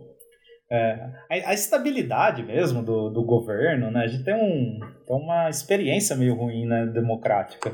Não a gente individualmente, digo assim. Mas eu entendo, um, a, a, a, sociedade, um, né? É, tem um ar assim meio de. Ah, tanto faz. Mas o que eu vejo, e, e, e para não parecer que a gente está fugindo completamente do, do tema do, do Colunas, é, na minha visão, isso faz parte, lógico, não é dizer que é a mesma coisa, mas é, a, a, classe, a classe dominante que vai criando ou vai ter um monopólio maior nas narrativas históricas, eles vão ter artifícios para criar uma desconfiança em relação à participação popular. Claro, claro. É, na, na, antiguidade, sim. eu acho que você pega Cícero, você pega vários outros autores, é, é a coisa mais comum é, é, é, é essa criação de que assim o, o povo, não, primeiro, o povo é, não é algo, é algo é algo homogêneo, é uma massa indistinta que não tem vontade própria, que pode ser manipulada a bel prazer a partir de grandes discursos emocionados de líderes, e em um momento o povo está do lado do Catilina, no outro está do lado do Cícero. Eles não têm vontade, não têm agência. Quando surge um líder que tem alguma demanda que dialogue com esse povo, os gracos, sei lá, por exemplo, que eu acho que é um exemplo mais clássico. Ao mesmo tempo ele é tirano, ele quer destruir o poder, ele quer. Sim. Então a gente vê que essas narrativas, elas existem e existem mecanismos muito eficientes para isso, sim, né? Sim. E, e eu acho que é por isso que é importante estudar a história antiga no Brasil, já que a gente entrou nesse caminho é porque a gente vai percebendo que esses mecanismos existem e como a gente pode combater eles, né? É, uh, essa questão, né? Tem é, nos gregos ali do século V, é, todo, todos eles são aristocráticos, né? Então Sim. Platão, é, Aristófanes, Xenofonte, é, Down Pendor. Acho que o Aristóteles devia ser, mas como ele escreve um pouco diferente, ele dá, dá, dá menos pistas das, é. do, que ele, do Não, que ele acha. É. E eu acho que assim, é, só o fato do, do, da visão aristotélica ele já tem essa mudança de chave de, de achar que, tipo assim, o mundo, o mundo que existe é imperfeito, não, não faz sentido, e que na verdade o mundo perfeito é, é o mundo é o mundo etéreo, que é a visão do, do Platão, pro Aristóteles eu acho que já é um grande avanço assim, é um grande do, avanço, do é. conservadorismo, né? Entender que as coisas são. É. existem potências nos indivíduos, né? Eu Sim. acho que isso já é um bom caminho, assim. É. Ele acho que ele devia ser o cara mais progressista? Não, não devia ser. mas Tinha, é um avanço. Já é um avanço. É, tem, é, então, mas o que eu só estava querendo dizer assim, né, que a experiência mesmo de ter crescido num universo de instabilidade, ter vivido num. Uh, não tinha um parâmetro no mundo real de um poder fixo, né? Sim, com certeza. Todo, Diferente eles. do Políbio, né? É. Que eu, eu, eu, gosto de pensar o Políbio porque ele, ele vem desse mundo helênico e, e, ele tá vendo o contrário, ele tá vendo uma hegemonia ser construída e ser muito bem construída. Sim, e, é. e, e, se consolidar, e se consolidar, né? né? Eu, eu, acho que essa dá uma, dá uma diferença, assim. É. Você falando sobre estudar a história antiga, né? É eu acho que, por exemplo, na importância da história antiga para a modernidade, né? É, essa questão do, do impeachment da Dilma, assim, né? Ela a gente pode contestar, pode, mas do ponto de vista até agora, ela foi feita ali absurdamente, certo? Sim. Certo? Mas, sim. mas eles fizeram ali os, os códigos, vamos dizer, passou por um pela, um rito jurídico. Um rito jurídico, isso. Então ele dá uma aparência de legalidade quando não é. Que é Sim. o caso dos, do, do Arginussus que eu estava te falando, ou do Critias. Critias uhum. quando mata o Terâmenes. Porque o Terâmenes depois vai até. Ele começa a contestar os 30 tiranos. O Critias, que era o grande líder, fica meio bravo. Ele cria um esquema para ele ser morto. Só que ele é morto aonde? Na Assembleia. Então, assim, é, é legal, sabe? É, é uma ah, morte. O, o rito jurídico é, foi respeitado. É, é uma, é uma morte legalizada, como do Sócrates. Sim. Mas isso não faz disso algo. É, algo correto, não, algo é, ético. É, não é porque é legal ou seguir o rito Sim. que ela é sem, sem críticas, né? Sim, não, e isso é uma coisa que aparece em muitas obras, né? Essa noção de que a, a questão legal, a questão jurídica, ela pode ser manipulada, né? Você tem como. como é, é maleável essa questão jurídica, né? Sim. E eu acho que a gente está num período meio assim, que esse, esse período ali ele reflete muito, assim. Até por isso a tradução ali acabou sendo um pouco o interesse de traduzir as Helenas, porque eu estava percebendo essa. É, quando eu conversei com o Breno, a gente tava da possibilidade de com o Breno Sebastianini que Sebastiani, né? Sebastiani, é. Sebastiani ele que me, me supervisou meu pós-doc. A gente está conversando sobre possibilidades que texto traduzir. Eu, eu, inicialmente pensei na seropedia, porque eu já tinha a tradução do primeiro Sim. livro, né? Mas como eu sabia que a Lucia Sano ia lançar, uh, o segundo, eu ia lançar a, a, tradução do livro todo, eu pensei, eu pensei na possibilidade das helênicas. E uma das questões que a gente conversava era sobre isso, assim, a atualidade do texto, por conta sim, sim. Dessa, da, do uso do, das leis para se cometer crimes. Assim. Então, o crime político, mas ele está baseado num, numa lei. Né? Então, é, é, é um. É, é errado, mas tá, é, é, errado, mas é legal. É. Bom, acho que da ciropedia, acho que a gente conseguiu contemplar bem. A não ser que você queira trazer mais algum complemento. Acho que é só isso mesmo. Existem outros trabalhos do, do Xenofonte. A gente não consegue comentar todos com mais, mais calma aqui, igual a gente está fazendo com esse, porque a gente vai passar o resto da vida aqui. É, tem mais algum que você queira comentar que você acha importante situar ou citar antes da gente ir para o nosso último bloco? Ah, acho que fazer um, um, apanhado geral dos diálogos socráticos, acho que vale um comentáriozinho, sabe? Claro. Não, os diálogos socráticos do, do, do Xenofonte, ele não tem o peso teórico, filosófico do Platão, né? Pelo menos do, da fase áurea do Platão. Né? Talvez o comecinho ali da, das primeiras obras do Platão, que acho que até se aproximam ali da, da ideia de ser uma descrição um pouco do que o Sócrates estava falando, não tem um desenvolvimento tão grande. E no caso do Xenofonte é um pouco isso. Assim. Então, ele não tem uma discussão é, é, de teoria do conhecimento, nada disso. As discussões do Sócrates são muito mais rasteiras, são muito mais próximas do cotidiano. Só que ele é um homem sábio, ou, ou é, sábio, não intelectualmente sábio, um homem tem uma sabedoria de vida que permite ele discutir, conversar. É, uhum. Me parece ser um personagem muito mais agradável as, do que o Sócrates do Platão, que às vezes acho que enche um pouco a. É mais pedante, o, o, né? Seu cliente, é, é. Ele enche um pouco o seu cliente, né? Eu gosto de brincar. Que uma vez me perguntaram numa aula por que, que tinham matado o Sócrates. Eu falei, pô, tá cara chato, cara. Chato você... pra caramba. Pô, você, tá dando, você tá indo comprar um negócio no mercado, vem um cara e não para de encher o saco. Para de falar. Não, você, eu sempre dou um exemplo assim: imagina que você acabou de ganhar um grande prêmio. E aí você vai tá querendo contar para seus amigos. Entre seus amigos está o Sócrates. Ele vai mostrar que você, o prêmio não vale nada, Sim. que o que você, que, o que você faz não serve para nada e você nem é bom no que você faz. Sim.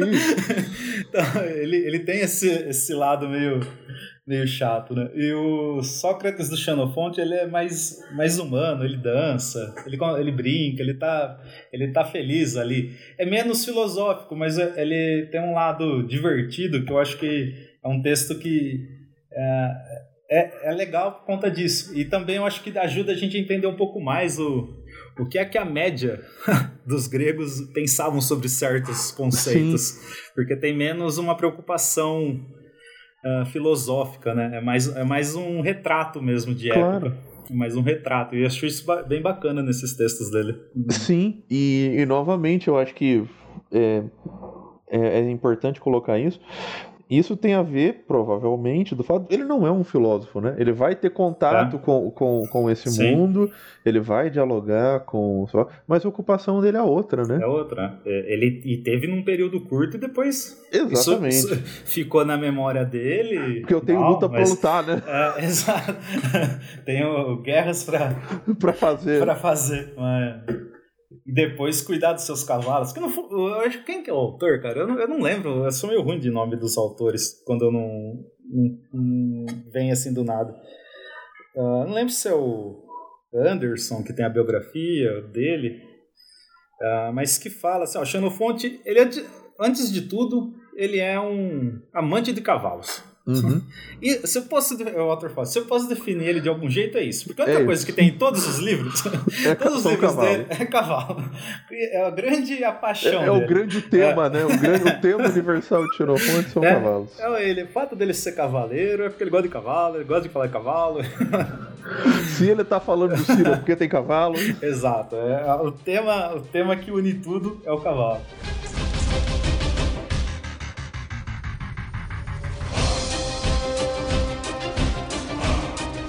Bom, professor, agora que a gente conversou sobre a vida do Xenofonte, agora que a gente conversou sobre as obras, é, vamos para o nosso terceiro e último bloco, onde eu acho que também a gente já deu uma boa, uma boa noção de é, qual é a importância da gente ler Xenofonte hoje em dia.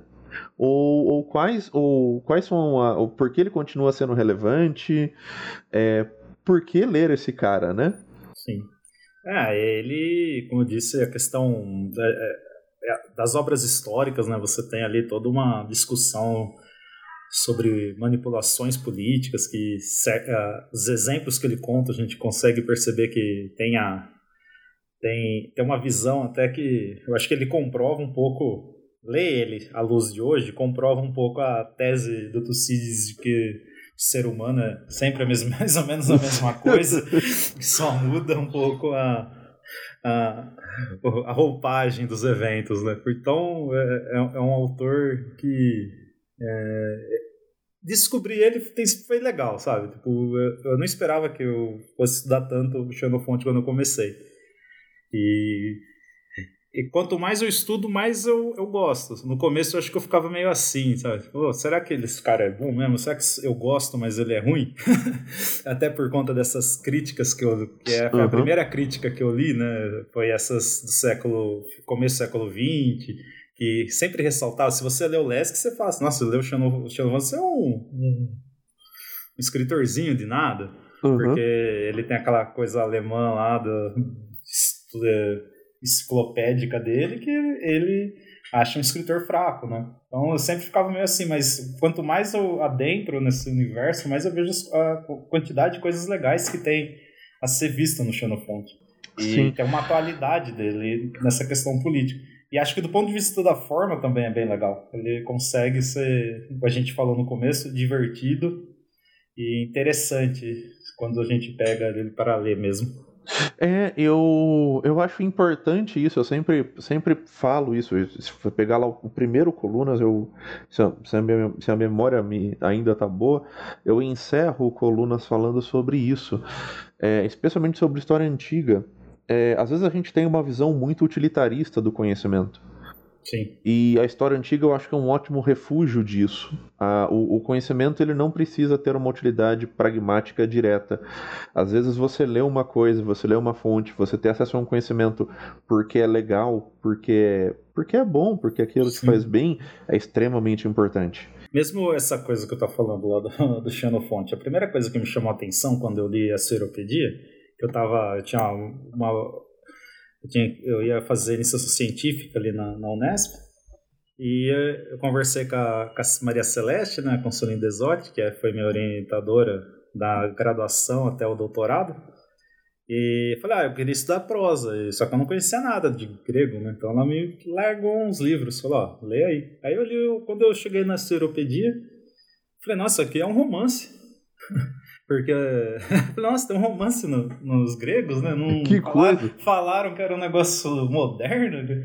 Porque, para mim, como leitor, eu, eu sou um leitor de romance, né? Vamos dizer assim, na, do, das obras modernas. Eu gosto de ler romance. É, eu não sabia nada do autor, a não ser que às vezes ele aparecia nas aulas ali pra gente traduzir uma outra frase. Eu tinha certeza que aquilo ali era, é, era uma ficção, assim, sabe? Uhum. E, e achei muito louco essa questão. E eu acho que teve, eu acho que essa minha entrada se deve muito a essa experiência de ler romance, assim, né? Porque para mim ficou muito claro, assim, a caracter, a, a, como era diferente de ler o Tucídides, como era Sim. diferente de ler Heródoto, ou na estrutura do texto. E como eu sou um leitor de romance, me deu um prazer danado ler o livro. Sim. né? é. Pô, é, então foi, foi um caminho que nasceu pelo, pelo prazer mesmo da, da leitura, sem pensar. E eu quis estudar o cara veio por conta desse lado do prazer mesmo. Sim, não, e, e daí entra toda a questão. Ao mesmo tempo, se você está procurando algo mais, mais técnico, mais acadêmico, também é importante para você ver justamente a, a, pluralidade dos gêneros narrativos, essa Sim. questão da, da identidade, ou mesmo da projeção que ele vai fazer dos espartanos. Então, assim, o, os usos pra, do, do Xenofonte são, são infinitos, ele continua sendo relevante. Sim. Eu imagino que ele vai continuar sendo relevante por muito tempo. É. É, é, essa, como eu disse para você, nos últimos, acho que desde o final dos anos 80, ali que começou a surgir uns textos nos Estados Unidos, uns livros nos Estados Unidos sobre o Xenofonte, é, tem crescido cada vez mais o, o interesse na obra do, do, Xenofonte, sobre vários aspectos. Então a gente já tem é, compêndios legais, quem se interessar para conhecer mais, tem a, dá para conseguir ali a, a aqueles compêndios da, da Abril, da, aqueles compêndios do. Ah, aqueles americanos, né? Você sabe Sim. os meios por quais a gente consegue esses, esses livros. Então, a, a revista Calliope lançou agora um, um dossiê sobre o Xenofonte, vai lançar um próximo, então vão ser dois volumes com artigos legais para conhecer mais. Então, é, é, a, ele tem demonstrado, eu acho que essa, essa o Brasil, né, ele tem um. Teve um. É, a gente tem uma tradição pequena em estudos clássicos, né, pensando temporalmente, né? Assim, então, durante muito tempo, focou-se muito nos principais autores, né? Eu acho que uma coisa boa dos últimos últimas duas décadas é que tá tendo uma galera que tá indo ver autores menos uh, cânones, né? Sim, então, sim. O estudo de retórica tem crescido, né? Então é, é sempre legal assim ver outras outras possibilidades, né? Eu sempre que ia na biblioteca e via aquelas coleções da Bela Elétrica, da Gredos, pensava, caramba, quando que não vai ter no Brasil tudo isso traduzido também, né? Em português. Né? Porque é, é, é, um conhecimento muito legal que acaba ficando muito restrito, né? Porque não, nem obras traduzidas tem, né? De uma série de autores, né? Uma é, não, é, isso é é, é, é, uma, é uma dificuldade que ainda se, se mostra muito presente. Eu vejo mesmo. É, eu estou em, em estágio de início de elaboração de TCC e eu vou trabalhar com a piano. Hum. E conseguir uma tradução de a piano está sendo um pouco difícil. É, é isso. É, é, difícil, né? O, a, é, tem tem, por exemplo, quando eu comecei a estudar Xenofonte, não tinha artigo em português. Sei lá, tinha um, um outro trabalho de mestrado que alguém fez, geralmente na história, nem no. Então, minha bibliografia é sempre um esforço, né? Que você tem que aprender, Sim. dar um jeito de ler em francês, italiano, isso, isso vai indo, né? Vai com a cara e com a coragem lá. E, mas eu acho que ao mesmo tempo tá, tem crescido. Isso, isso eu acho bem legal. Isso bem é, legal. Com certeza, eu acho que é, é, importante que, que a gente tenha essa noção de que assim, é, não é porque é, essa realidade hoje ela não pode mudar. É, eu espero cada vez mais pessoas estudem Xenof não só o Xenofonte, como outras, outras fontes da, da antiguidade. É, eu acho que a gente conseguiu deixar muito claro a importância desse autor. Não sei se você tem mais algum complemento sobre isso.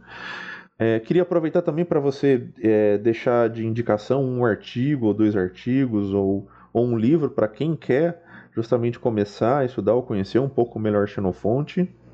Para conhecer, estudar um pouco mais Xenofonte? É. Ou que você acha uma leitura importante. Olha, posso dar uma dica meio fora do, da academia? Pode, claro, fica à vontade. Ah, quando eu era criança, passava na Globo um filme. Passou poucas vezes quando eu era criança chamava Warriors, Guerreiros da Noite. Ah, sim. É. Esse filme é baseado na Navase, uhum. né? Que é baseado num, é baseado num gibi, numa história em quadrinhos que é baseado na Navase, né? E tem até jogo de, de, de, videogame baseado nesse filme e tal. E tem ali a estrutura da Davase, né? Tem o Ciro que morre, tem os personagens e tal. Pô, eu não tinha me ligado que o Warriors é. era uma releitura é uma do... releitura do, da Navase. Então eu recomendo a. Fica à vontade, filme, excelente eu recomendo dica. Warriors, porque. E, e, o texto do Italo Calvino. O livro excelente. todo do Porquê Ler os Clássicos, mas especialmente o capítulo sobre o Xenofonte. Excelente. E a Nabas. Eu acho uma ah... bela, bela porta de entrada a esse universo. Fantástico. Bom, a minha, a minha dica, acho que não poderia ser diferente, é, é a sua tradução da, da Ciropedia, né? É, que é, foi publicado pela Cultura Acadêmica. É, inclusive, ela me foi muito útil ler ela durante aqui a elaboração do roteiro. É, novamente, Emerson, queria agradecer a disponibilidade do seu tempo, é, a sua ajuda com o roteiro, ter vindo aqui conversado comigo, com os ouvintes do, do Colunas. Muito obrigado. É, eu que agradeço, Vinícius. É prazer falar do Xenofonte, prazer conversar com você. E e muito legal esse projeto seu. Espero que desenrole, se desenrole por muito tempo e continue trazendo coisas interessantes sobre as clássicas para a galera, que é muito massa esse tipo de projeto. Excelente, professor. Muito obrigado e até a próxima, pessoal.